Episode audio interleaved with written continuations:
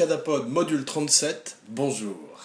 Alors aujourd'hui, dans la série Platinum d'Abracadapod, le chef-d'œuvre de 1933, King Kong. King Kong de. Alors c'est pas facile à dire. Hein. Marion C. Cooper et Ernest B. Schotzak. Voilà. Donc deux metteurs en scène, deux producteurs qui sont associés pour créer ce chef-d'œuvre du 7e art qui date quasiment de, de, l'origine du cinéma parlant et euh, qui euh, est euh, une révolution en termes d'effets spéciaux et en termes de narration, de musique, de plein de choses comme on va le voir dans l'émission qui va suivre. Une émission que je dédie à mon frère, parce que c'est lui qui a eu l'idée du show. Je devais le faire avec lui aujourd'hui en Skype, parce qu'il habite dans un, pays différent du mien. Mais on est tellement mauvais en technique l'un comme l'autre que ce projet d'émission à deux ou à trois avec, notre camarade Zuko Wiki verra difficilement le jour car il demande des prouesses techniques, technologiques qui sont bien au-dessus de nos pauvres capacités intellectuelles. Donc euh, coup de chapeau à mon frère, à qui je lève mon verre en début d'émission, une fois n'est pas coutume. Pardon, une coutume d'abracadapod. Une autre coutume d'abracadapod, c'est annoncer le programme des festivités, le programme des réjouissances. c'est aujourd'hui une seule tagline très simple It was beauty killed abracadapod. It was beauty that killed abracadapod.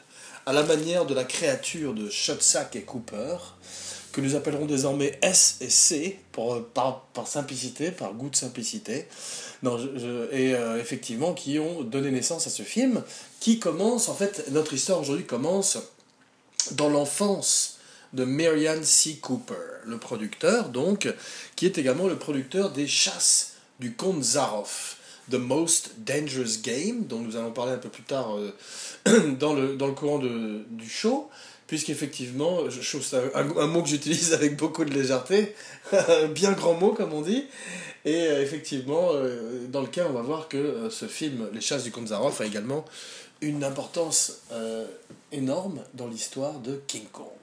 Donc le petit Marianne C. Cooper est un enfant taciturne, non, il a une, une fascination pour les gorilles. Dans l'enfance, et il lit effectivement les explorations. C'est très à la mode euh, à la fin du, du 19e siècle. Tous les livres de Tarzan, tous ces, tous ces livres d'exploration de Paul du Chahut, qui effectivement euh, parlent aussi bien des singes que des aventures euh, exotiques des grands euh, varans de Komodo. Et tout d'un coup, dans l'idée dans le cerveau fiévreux du petit Marianne C. Cooper, fleurit l'idée de faire s'affronter un varan de Komodo avec un gorille, c'est-à-dire euh, des véritables animaux dans une espèce d'arène, avec un scénario très léger, à la manière de King Kong d'ailleurs, et dans lequel effectivement, servirait uniquement euh, effectivement à mettre en avant euh, le côté exotique et sauvage de, de cet affrontement animal. Donc par la suite, il a il a l'idée d'injecter un peu de romance et un petit peu de drame en fait dans cette histoire autour et c'est là que lui vient l'idée euh, également une fois de plus dans un rêve, dans un rêve fiévreux d'adolescent, d'homme maintenant, euh, de voir ce grand singe lâché dans les rues de, New York, détruisant les buildings. voilà, donc cette première vision d'un monstre géant d'ailleurs, puisque des, des, suites de King Kong au, remake, dont on va parler un peu plus aussi euh, par la suite, bah, c'est un film qui allait inspirer toute une catégorie de cinéma, de Godzilla, de, de des films de, de, kaiju, je crois on dit au Japon, euh, Agamera, euh, tous ces films effectivement qui montrent des, des, monstres qui ont été souvent mutés par la folie des hommes, qu'elle soit écologique ou nucléaire. Et eh bien effectivement tous ces films qui jusqu'à Alien ou même Les Dents de la Mer, et eh bien tout ça sont les enfants de King Kong, qui est ce premier film qui a été un grand film d'action, d'abord un blockbuster, puisque ça a été un très gros succès à sa sortie, un film qui a fait sensation bien sûr, grâce aux effets spéciaux qui étaient très novateurs à l'époque, qui même si aujourd'hui euh, ont l'air un petit peu désuets par moments, et même parfois rigolos, quand on voit quelqu'un se débattre dans la grosse bouche de, de Kong, euh, qui est euh, évidemment créé par du, du plastique et du polystyrène, ça a un côté ridicule, mais et puis tellement parodié depuis, jusqu'à cette formidable publicité de la Samaritaine dans les années 70, je crois, où King Kong grimpait donc le building de la Samaritaine. C'était très bien fait d'ailleurs, à la manière de, Willis O'Brien, le réalisateur des effets spéciaux du film, à qui nous tirons aujourd'hui un coup de chapeau, et qui avait d'ailleurs réalisé euh, un film qui s'appelait The Lost World. Euh, pas réalisé, mais qui avait réalisé Les Monstres de The Lost World, un film précédent qui était euh, qui était non pas le film de Spielberg, mais un film qui également avait quand même pour héros des monstres préhistoriques. Donc à Willis O'Brien et un de ses élèves, Ray Harryhausen. Ray Harryhausen, tout comme Willis O'Brien, sont des grands maîtres de la stop motion, de cette animation image par image, où ils prennent des petites créatures, euh, des, souvent des, squelettes euh, avec de la fourrure de castor ou, ou toutes sortes de, latex posés dessus, et à, travers des, des, puppets de, de 40 cm, font créer des monstres. Et surtout euh, développe avec Willis O'Brien une technique de rétroprojection qui est quasiment l'ancêtre du green screen, du fond vert, et qui permet d'avoir euh, Faye Ray, l'actrice du film dont nous parlerons également plus tard, euh, dans le même plan qu'un singe géant et un ptérodactyle. Eh bien, c'est les ancêtres effectivement de, de la rétroprojection, de, de ce qu'on appelle effectivement aujourd'hui le green screen ou l'intégration digitale d'images dans les images. Voilà, donc euh, King Kong est l'ancêtre de tout ça, et l'ancêtre des films événements, des blockbusters, puisque comme on a vu, c'est un énorme succès à sa sortie, et euh, à travers le monde entier, bien sûr. Donc euh, en 1933, il y a eu pas mal de films déjà qui ont été faits, et qui ont été des succès, qui sont souvent des aventures dans la jungle, parfois même des, aventures un petit peu racistes, puisqu'effectivement à l'époque, on voit des films de, de Griffith à simplement euh, l'Amérique, euh, eh bien c'est une Amérique qui est, qui est, très raciste et qui donne une image très primaire et très, très grotesque de, l'African American, comme ils disent ici, effectivement, et euh, bah, ça se retrace dans le film de King Kong où on voit que les traite effectivement comme des primitifs et au service d'un dieu euh, géant qui est King Kong. Donc euh, c'est un film qui malheureusement également et euh, traite mal les femmes, comme Fay Ray, donc c'est véritablement un film de son époque. De plus, tout le monde parle comme ça, avec des petites voix nasillardes et rapides, comme dans tous les films de l'époque. Et en plus, bon, on et on en, finira là, on en finira là sur les points négatifs de King Kong, le racisme, la misogynie, et maintenant, effectivement, du mauvais acting. Effectivement, il n'y a pas que des bons acteurs. Ray est très joli, on voit d'ailleurs euh, euh, qu'elle crie merveilleusement bien. C'est une très grande crieuse de l'histoire du cinéma, d'horreur, puisque King Kong est un film d'action, un film d'aventure, mais aussi un film d'horreur, comme on va le voir par plusieurs éléments, euh, aussi bien par le gore, et puis par le fait que c'est un film qui est avant le code Hayes.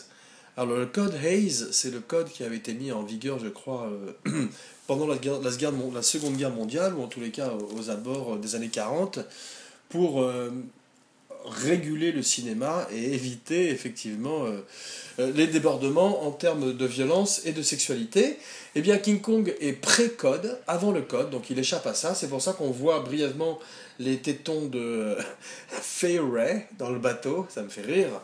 Les tétons de Fay Ray, c'est une chanson. Léo Ray Donc, euh, euh, et on la voit aussi euh, déshabillée par King Kong avec son doigt. Bon, ça n'est pas évidemment une allusion à une relation sexuelle entre les deux, qui est impossible, puisque c'est beaucoup plus la belle et la bête qu'autre chose, mais c'est simplement pour titiller le public de l'époque, et avant un code de censure qui deviendrait par la suite beaucoup plus vigilant. Mais donc ça permet de voir que Faye Ray est très belle, beaucoup plus moderne que beaucoup de femmes, beaucoup d'actrices de l'époque, elle a une très belle silhouette, et même si c'est pas une actrice euh, merveilleuse, de même que Bruce Cabot, c'est drôle, il mérite bien son nom, il s'appelle Cabot, et il n'est pas très bon non plus, qui fait le, jeune premier. Euh, seul euh, l'acteur qui joue Carl Denham, qui s'appelle Robert Armstrong, eh bien s'en tire pas mal. Mais c'est effectivement un film où on va pas fatalement voir les performances des acteurs, mais beaucoup plus l'action, puisque c'est un des premiers films où dès l'instant où on introduit King Kong, sans mauvais jeu de mots, à 40 minutes dans le film, eh bien, le film devient un roller coaster et n'arrête pas à la manière des Jurassic Park ou des Aventuriers de l'Arche perdue qui viendraient des années plus tard et dont ils seraient les dignes héritiers. Voilà, donc euh, effectivement, à cette époque, euh, Merian C. Cooper décide de, mettre tous les moyens en place et de filmer donc avec euh, éventuellement des varans de Komodo et un gorille, mais surtout en décor naturel. C'est là que ça se complique. Euh, il, fait son pitch euh, un an après le début de la Grande Dépression, donc ça va mal aussi pour les studios, même si on voit qu'en temps de crise, le cinéma se porte plutôt bien. bien les studios sont quand même prudents avec leurs investissements et il lui dit directement il est hors de question que tu tournes en décor naturel, mais en revanche, nous sommes en train de tourner un film qui s'appelle Les chasses du comte Zaroff, ou, plutôt nous avons euh, optionné un livre et nous voudrions que vous le développiez, Marianne C. Cooper, et c'est Shotsack euh, qui va mettre en scène. Elle s'appelle Les chasses du comte Zaroff. Donc il le fait, et euh, en fait ce qu'il va faire, c'est qu'il va utiliser le set de jungle des chasses du comte Zaroff, The Most Dangerous Game, pour euh, tourner King Kong et non pas du tout tourner en décor naturel et surtout pas avec de véritables gorilles ou Varan de Komodo mais tout en stop motion et en animation avec le grand Willis O'Brien qui va faire un énorme paquet de stégosaures et de dinosaures et si même si à l'époque euh, on est loin de Jurassic Park comme parc Jurassic Park comme je disais eh bien effectivement euh, ça c'est quand même très spectaculaire et surtout en sachant qu'à l'époque, ils avaient très peu de documents également sur les dinosaures et sur ce à quoi ressemblait un stégosaure, un ptérodactyle ou euh, bien évidemment un euh, raptor, d'ailleurs qui ne sont pas dans le film. Toujours est-il que King Kong se bat contre un Tyrannosaurus Rex et euh, c'est un formidable combat à l'époque, fait par Willis O'Brien.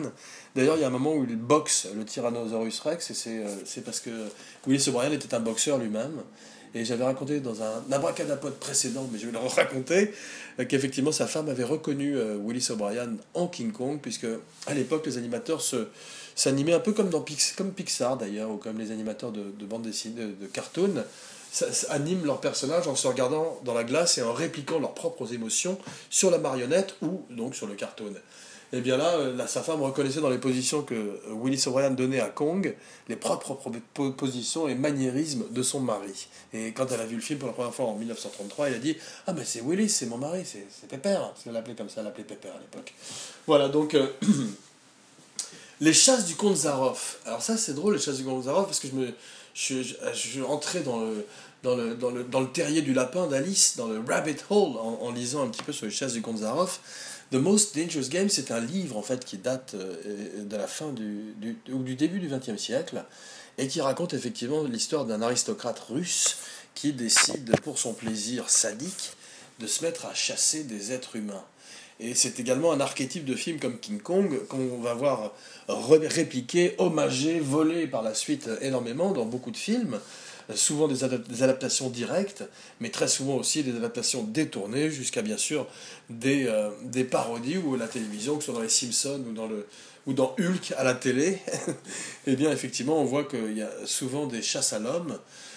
Et euh, c'est très intéressant parce que cet aristocrate Zaroff euh, arrive et se met à chasser.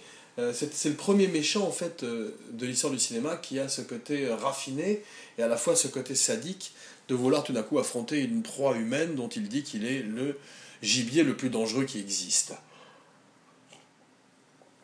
Dans cet archétype de d'histoire, on va le retrouver dans plusieurs euh, remakes en fait. Je me suis intéressé et j'ai vu qu'il y a eu des remakes australiens, qui, qui s'appelle Turkey Shoot, et euh, toutes sortes de, de, remakes ont été faits, un, dont un c'est par Robert Wise, dont j'ai oublié le titre, mais euh, Wikipédia est votre ami, si ça vous intéresse. Euh, et donc, effectivement, euh, Les chasses du comte c'est un sujet très intéressant. Il y a même eu un film, euh, bah, il, y en a, il y en a eu un avec Jean-Claude Van Damme, qui était le premier film américain de John Woo, qui s'appelait Art Target, qui est pas très réussi, mais qui est drôle à voir si vous voulez rire au, second degré. Un petit peu comme Abracadapod, un podcast sur la magie du cinéma. D'ailleurs, merci une fois de plus de m'écouter. et un autre qui est drôle aussi, c'est un avec Ice-T et Rutger Hauer et et euh, F. Murray Abraham et Gary Busey, qui s'appelle Surviving the Game. Voilà, si ce, si ce casting-là ne vous a pas donné envie de le voir, ne le voyez pas, mais si, si ça vous a mis l'eau à la bouche et que vous ne connaissez pas ce film, c'est un étrange film où, une fois de plus, à la manière du Hard Target de Van Damme, un homeless est trompé par une bande de riches euh, euh, aristocrates, ou en tout cas de riches white trash décadents, et qui, qui lui font croire qu'il va être le guide d'une chasse en montagne contre un, bon pécule. et finalement, ça se retourne contre lui parce que c'est lui le gibier et il est obligé de de, de, de, s'échapper et, et, il finit par les tuer, spoiler alerte, un par un, de façon spectaculaire. Mais c'est un film qui était bien foutu et avec un sujet pareil, c'est difficile de, de, rater son coup. J'ai même vu donc à l'occasion de cette recherche qu'il y avait eu un, un île fantastique comme ça, où il y avait un chasseur, l'île fantastique avec euh, Hervé Vilches, euh, le nain, The Plane Boss, The Plane, et euh, Ricardo Montalban qui a accueilli dans une, une émission télé qui a accueilli sur leur île des gens pour leur faire vivre leurs fantasmes les plus secrets, et eh bien dans un des, des épisodes, eh bien euh, Montalban et Vilches accueillaient un chasseur qui avait envie de se faire chasser pour la première fois. Et euh, c'est drôle parce que c'est un peu un, retournement du mythe, puisque euh, tout d'un coup c'est le chasseur qui veut se faire chasser, et non pas un chasseur qui a envie de chasser une proie humaine, comme dans toutes les déclinaisons du conte Zaroff. Ce qui nous ramène à King Kong en 1933. Donc, il peut récupérer les sept de jungle de Zaroff. Et euh, Willis O'Brien, qui a fait The Lost World, donc Le Monde Perdu avant, s'engage tout d'un coup dans la partie et euh, fait, euh, pour un budget total, le film est un budget de 672 000 dollars, ce qui aujourd'hui représenterait à peu près 12 millions de dollars. J'ai fait ma recherche pour une fois et euh, effectivement euh, a rapporté 51 millions de dollars ajustés pour l'inflation, c'est-à-dire 2,8 à l'époque.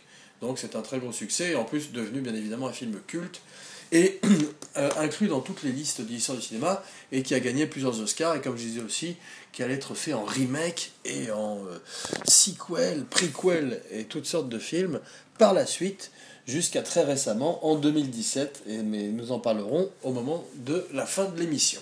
Voilà, en tous les cas, King Kong 1933 est également révolutionnaire pour sa musique. Max Steiner.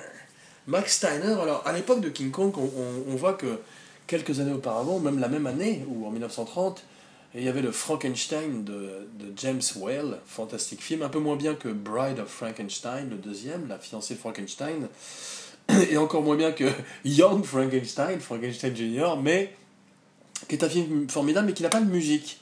Parce qu'effectivement, à l'époque, on, sort à peine du, muet, où il y avait euh, un pianiste sur scène, ou alors même simplement le silence. Et euh, tout d'un coup, King Kong arrive avec une orchestration symphonique, une orchestration horrifique, une orchestration qui mimique ce qu'on voit sur l'écran, mimique à la manière d'un singe, et euh, qui donne tout d'un coup une deuxième dimension, une deuxième lecture au film, et apporte en fait des leitmotivs au personnage et à King Kong en particulier. Et en fait, c'est la première fois qu'on voit des leitmotivs, que, dont John Williams ou tous les grands grands musiciens, en particulier ceux que j'aime énormément comme Lalo Schifrin, John Barry, euh, où Henri Mancini eh bien, se servent énormément des leitmotivs pour leur personnage et pour souligner, et pour dramatiser ou euh, euh, érotiser ou émotionnaliser la situation. Donc effectivement, un coup de chapeau à Max Steiner aujourd'hui, qui est un des grands musiciens et qui a gagné un Oscar pour le film, bien mérité. Donc ça donne un poids à King Kong et c'est drôle parce qu'en parlant de poids, euh, Cooper décide euh, que King Kong doit être plus grand quand ils arrivent à New York, parce qu'il le voit par, à, côté des buildings, et euh, il gagne tout d'un coup une trentaine de, centimètres, ce qui à l'écran fait une trentaine de mètres, ou de, 10 mètres de plus.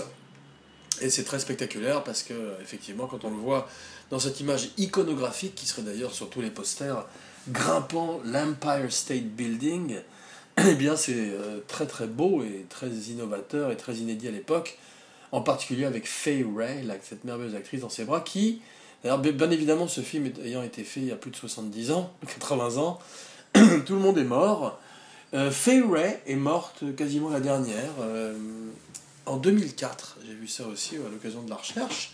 Donc elle, est, elle a tenu très longtemps et elle était très très jolie. Elle, est dans les chasses du comte Zaroff. C'est des, un des trois acteurs à avoir fait la transition avec euh, Zaroff, euh, puisqu'il y a également, je crois, Robert Armstrong et peut-être Bruce Cabot, mais euh, beaucoup de gens de l'équipe technique, aussi bien que du cast, ont, sont passés de des chasses du comte Zaroff à King Kong dans la foulée. quasiment la même année, à l'époque de la splendeur de RKO, avant que RKO ne soit coulé par la suite, euh, avec euh, Howard Hughes d'ailleurs, je crois. Euh, ce qui m'amène effectivement à parler de mon abra caractère actor de la semaine. Alors, je voulais parler euh, aujourd'hui d'un homme qui a fait beaucoup pour les singes. c'est drôle parce qu'on dit monkey, mais on dit ape aussi. King Kong apparemment est un ape, puisqu'il fait partie de la famille des, grands singes, des gorilles, et non pas des, petits singes comme les Wistiti ou comme mon frère. Voilà. Donc à qui cette émission est bien évidemment dédiée. Euh, Andy Serkis, cet homme a beaucoup fait pour les singes. Il a, beaucoup fait, il a autant fait pour les singes que pour la motion capture. Et aujourd'hui, euh, Abracadapod voulait lui rendre un hommage, un hommage profond, un hommage euh, du fond du cœur, car euh, effectivement, on a vu qu'il a été fantastique en, beaucoup de créatures de synthèse. Bon, c'est un acteur qui, dont on connaît maintenant un petit peu le visage, puisqu'il il a également joué des rôles sans, sans, passer par le motion capture, dont il est un des pionniers et un des meilleurs acteurs encore à l'heure actuelle. mais on le connaît surtout pour Gollum dans Le Seigneur des Anneaux, ou pour César dans, le, le troisième remake, de la, ou quatrième remake de La Palette des Singes. Ça fait drôle à dire. Et bien sûr, il a également joué King Kong dans le King Kong de Peter Jackson, dont nous allons parler un petit peu plus aussi tout à l'heure.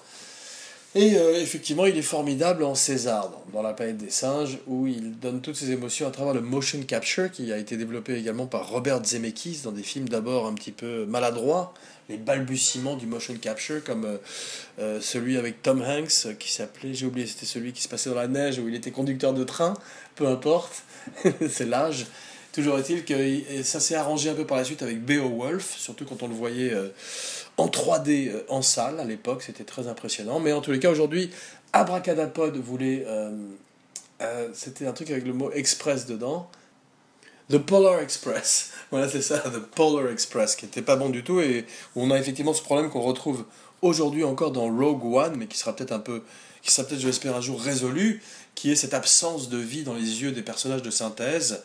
Qu'ils soient des acteurs qu'on ramène d'entre les morts comme Peter Cushing ou la jeune princesse Leia, malheureusement qui nous a quitté entre temps, Carrie Fisher, Respect, ou euh, effectivement euh, ces acteurs euh, qui, comme tous les films de Zemeckis avant qu'ils ne reviennent au live action, jouent avec le motion capture et ces balles de ping-pong, ou en tous les cas ces, ces, ces dots, ces points lumineux sur le visage, qui permettent à la caméra de capter toutes les, toutes les émotions, toutes les nuances d'un visage, en particulier d'un visage très intéressant comme celui de Andy Serkis, à qui nous levons notre verre aujourd'hui dans le cadre de l'Abra-Caractère Actor de la semaine. voilà. Donc, euh, Andy Serkis, il est dans le remake. Il est dans un des remakes de King Kong. On va parler un petit peu des remakes de King Kong aujourd'hui. On va commencer par celui de 1976. Alors, 1976, le player le plus important, le plus intéressant de cette aventure du King Kong de 1976, c'est Dino De Laurentiis. Voilà, voilà monsieur, si, je devais faire une abracadapod spécial producteur, ce serait probablement sur Dino De Laurentiis ou Robert Evans ou euh, peut-être également Irving Thalberg à suivre, peut-être une, une spéciale triplé producteur. Bon, je ne vais pas énumérer tous les films de Dino De Laurentiis, parce que sinon, euh, comme je disais, ça mériterait une émission euh, spéciale. Mais je vais simplement dire deux films de Dino De Laurentiis qui sont La Strada et Evil Dead 2. voilà. Un monsieur qui a produit La Strada de Fellini et Evil Dead 2 de Sam Raimi mérite euh, tout, tout l'honneur et tout le respect qu'Abracadapod et le cinéma lui doit. Et à l'occasion de la spéciale Dino De Laurentiis, on parlera un petit peu plus de ce personnage haut en couleur producteur italien, euh, effectivement, d'une époque révolue où les producteurs étaient euh, des rockstars, étaient presque plus euh, spectaculaires, plus excentriques, plus iconoclastes que leurs stars elles-mêmes. Et ce sera intéressant d'en parler lors d'un abracadapod spécial producteur, spécial outcast du cinéma, cher à Abracadapod, un podcast sur la magie du cinéma. Jeff Bridges, Jessica Lange, Jessica Lang, je crois on prononce d'ailleurs, et peut-être Charles Grodin sont les personnages euh, qui incarnent euh, le, remake du film qui, est mis en scène par John Guillermin, qui avait fait La Tour Infernale, qui est donc un spécialiste de films catastrophes et euh, produit par Dino De Laurentiis. Cette fois-ci, euh, beaucoup plus 70s. Euh, Jeff Bridges a les cheveux longs, il a une barbe, c'est un héros hippie, d'ailleurs, je me rappelle à l'époque. On voit une fois de plus les tétons de Jessica Lange, à la manière de Faye Ray. Donc, ça, c'était très joli à l'époque, en 76, sur grand écran, c'était magnifique. Carlo Rambaldi, Rambaldi pardon, crée King Kong. Il avait créé E.T., il avait créé également le monstre dans Conan the Destroyer. Conan the Destroyer, c'était la suite de Conan le Barbare, qui était pas mal d'ailleurs, à revisiter peut-être avec Wilt Chamberlain, grand joueur de basket, mais je m'égare.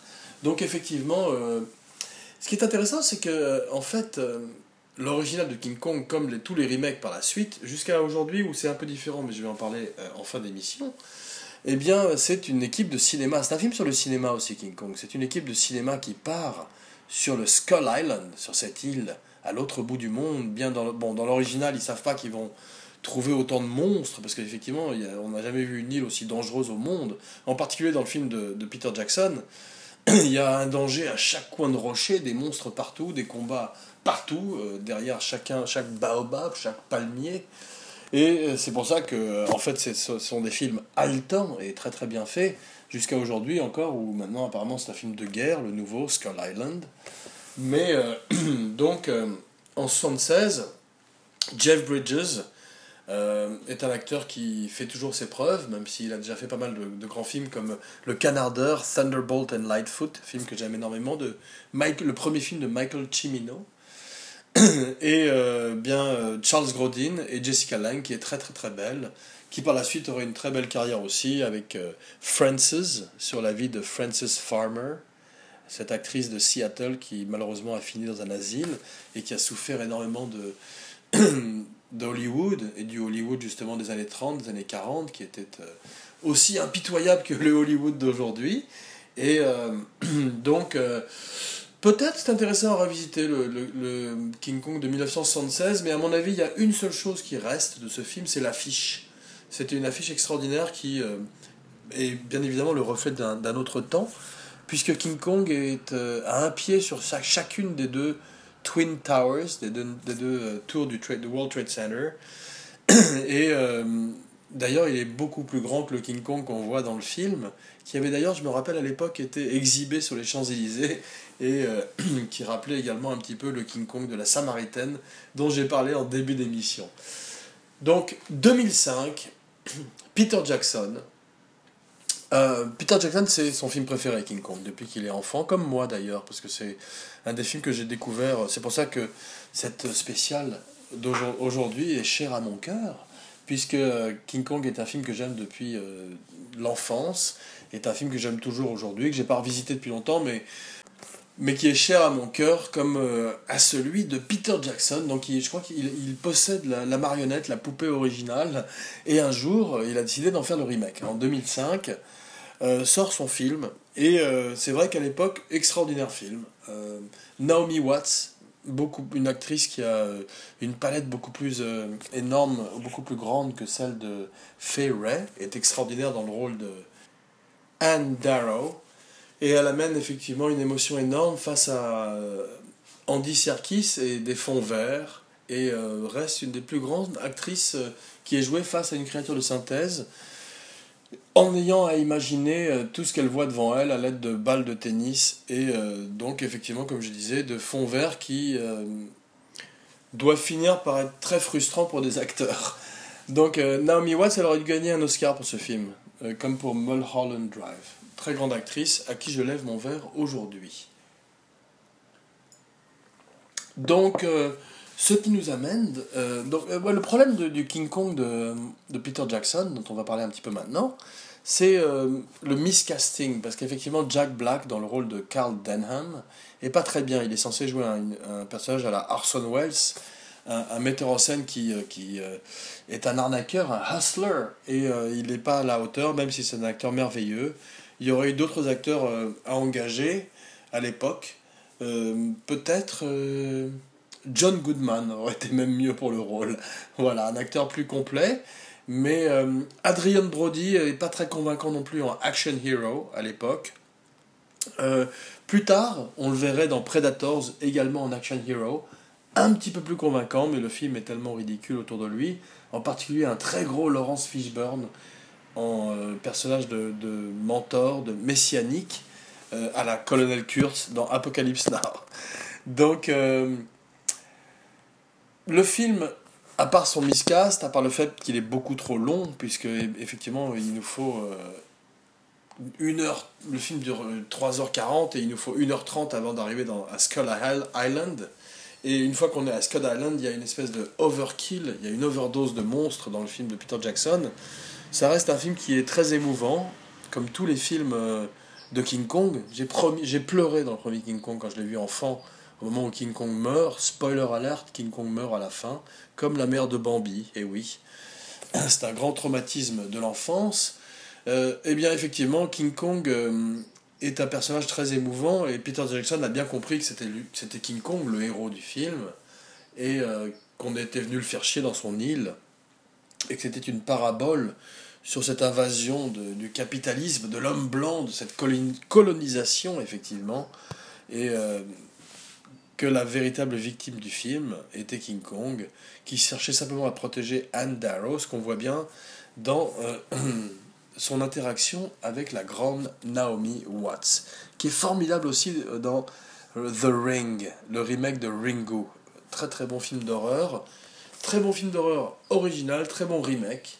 Donc c'est rare qu'un euh, remake et un remake de film d'horreur soient aussi réussis, mais je recommande les deux, celui l'original de Hideo Nakata, je crois, je dois me tromper, et le remake de Gore Verbinski, je ne crois pas me tromper.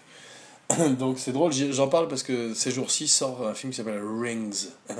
Et euh, je ne sais pas ce que ça va donner, mais apparemment c'est le retour de Sadako, euh, ce monstre japonais avec ce fantôme japonais qui euh, a inspiré énormément de d'hommages et de contrefaçons, comme King Kong, qui par la suite, on verrait donner naissance à euh, Mecha Godzilla contre King Kong, le fils de King Kong, plein d'autres films, jusqu'à sa dernière incarnation aujourd'hui qui est Kong Skull Island.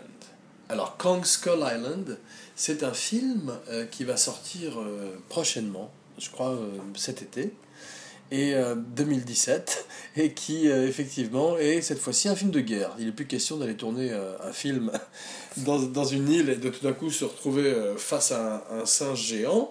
Ce sont des gens qui partent à la manière d'aliens pour coloniser Skull Island dans les années 70, donc avec Tom Hiddleston, John Goodman, John C. Riley, Samuel L. Jackson et Alison Brie, donc euh, tous, euh, ou plutôt Brie Larson d'ailleurs, excusez-moi, euh, donc de formidables acteurs. Et cette fois-ci, c'est un film de guerre. C'est King Kong face à des soldats. Il y a de nouveau des créatures. Il y a une espèce d'araignée géante. J'aime bien les araignées géantes au cinéma, donc ça m'intéresse de voir un film de ce budget avec une araignée géante, comme dans les films de Peter Jackson, qui dont, qui, qui, qui, qui, est arachnophobe. c'est une de ses phobies d'ailleurs. Et euh, on a beaucoup parlé de Peter Jackson aujourd'hui, mais on ne pouvait pas parler de King Kong sans parler de Peter Jackson, qui est un très très grand metteur en scène de l'histoire du cinéma. En particulier Heavenly Creatures, un merveilleux, un merveilleux film pardon, qui a introduit euh, Kate Winslet et qui parle d'un crime qui s'est passé en Nouvelle-Zélande et qui est un fait divers réel, que je vous recommande aujourd'hui. C'est ma recommandation de la semaine, Heavenly Creatures, le film de Peter Jackson. Et je recommande également un autre podcast que le mien, qui est bien meilleur, mais j'ai pas besoin de vous le dire, qui s'appelle You Must Remember This. C'est un podcast bon, qui euh, s'est arrêté, qui existe depuis un petit moment, qui s'est arrêté depuis euh, un an, et qui reprend dans quelques jours, et qui raconte l'histoire de Hollywood, cet Hollywood de, King Kong, cet Hollywood qui a disparu, qui, euh, qui appartient au passé. Et euh, Karina Longworth est une merveilleuse euh, hôtesse de podcast avec une très très jolie voix. Et donc je recommande son podcast au même titre que Heavenly Creatures. La semaine prochaine, une fois de plus, euh, une surprise. Euh, cette fois-ci, euh, peut-être un film d'horreur. Voilà, je vous dis, hein, je vous donne un indice, mais je n'en dirai pas plus. En attendant, merci, Jean Weber, signing off.